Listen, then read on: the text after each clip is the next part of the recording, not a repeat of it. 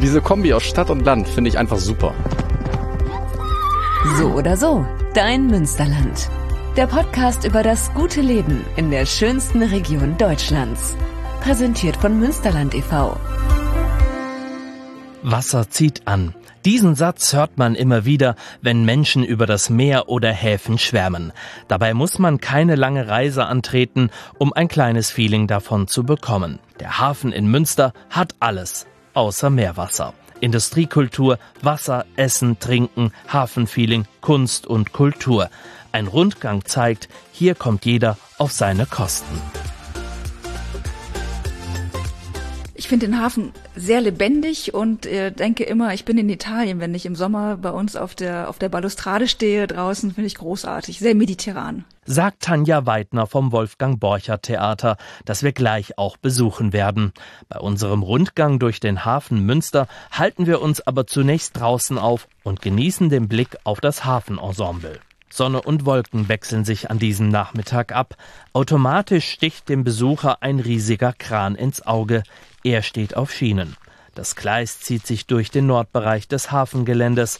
Er ist das Wahrzeichen des Hafens. Ein Zeugnis der Geschichte des alten Hafens, der Ende des 19. Jahrhunderts errichtet wurde, im Zuge des Baus des Dortmund-Ems-Kanals. Nimmt man das Schiff rechts, stromaufwärts, dann landet man im Ruhrgebiet, links hoch, also stromabwärts, geht es Richtung Nordsee. Mit dem Hafen wurde Münster großstädtisch. Von Jahr zu Jahr wurden hier mehr Waren umgeschlagen. Futter, Getreide, Stroh, vor allem aber Kohle.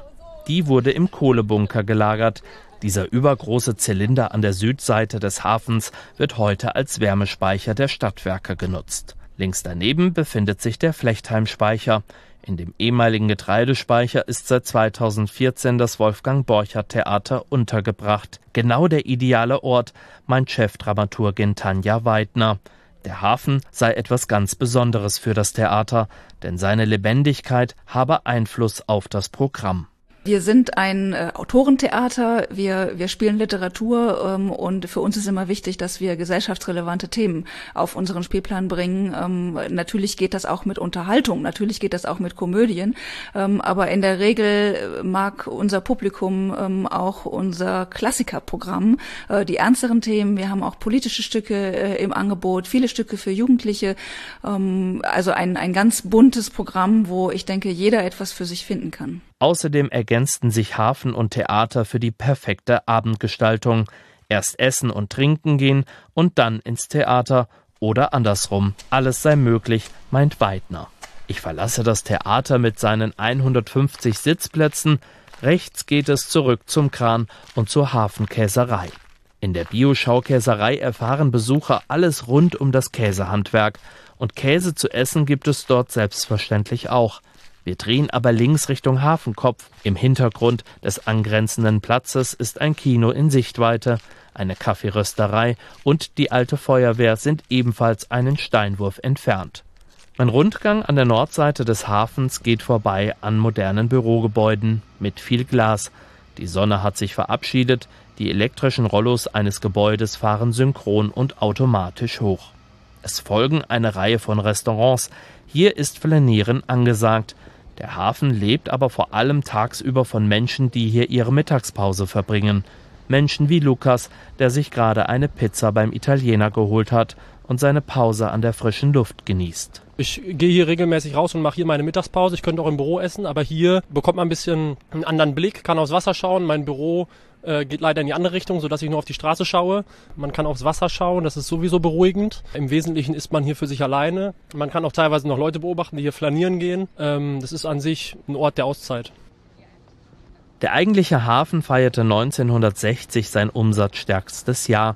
Ab dann verlor er schleichend an Bedeutung, denn LKWs wurden für den Gütertransport immer wichtiger. In den 80er Jahren siedelten sich in Leerständen der alten Speicher alternative Druckereien oder auch Genossenschaften an. 2005 kam dann das endgültige Aus mit dem Ende der Kohleverstromung. Ein neues Konzept musste her, eine Mischung aus Kreativität, Kultur, Essen und Trinken. Das moderne Ensemble an der Nordseite des Hafens entstand.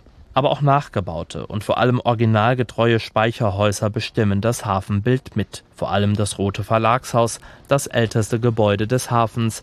Es wurde kurz nach der Jahrhundertwende errichtet.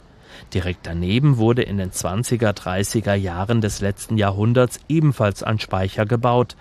Heute beherbergt er unter anderem die Kunsthalle der Stadt Münster.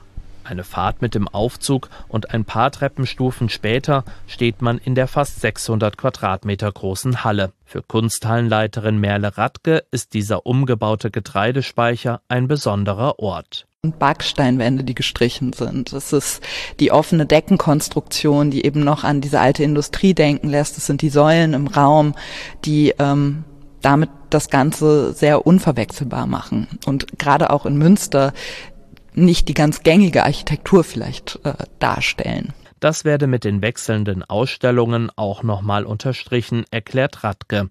Die Kunsthalle verstehe sich als Ort, bei dem man ohne Probleme und Eintritt reinschauen könne. Und dabei erinnert sich Merle Radke an eine Geschichte aus dem Jahr 2020. Wir saßen mit dem Team der Kunsthalle unten am Hafen und haben Mittagspause gemacht und gegessen. Hier oben ging das Fenster auf. Ein, ein Besucher schrie runter, kommt mal nach oben, hier ist es ganz toll, was mich so, also ich glaube, selten hat mich was glücklicher gemacht als Reaktion, wenn Leute aus dem Fenster schreien und einen in die eigene Ausstellung einladen. Ich nehme den Aufzug wieder nach unten, setze mich an die Promenade, neben mir eine Familie, die bei einem kleinen Picknick die Hafensilhouette genießt. Das Zuschauen einer fleißigen Ruderin in ihrem Boot ist inklusive. Der Hafen von Münster, im Schatten von Prinzipalmarkt und Aasee, dabei trifft hier urbanes Stadtleben auf Industriekultur direkt am Wasser. Erleben und sich unterhalten lassen, genießen und vieles erfahren können. So oder so, ein abwechslungsreicher Ort im Münsterland. Mehr über die aktuelle Folge und das gute Leben im Münsterland findest du auf münsterland.com/podcast und überall, wo es Podcasts gibt. So oder so, dein Münsterland.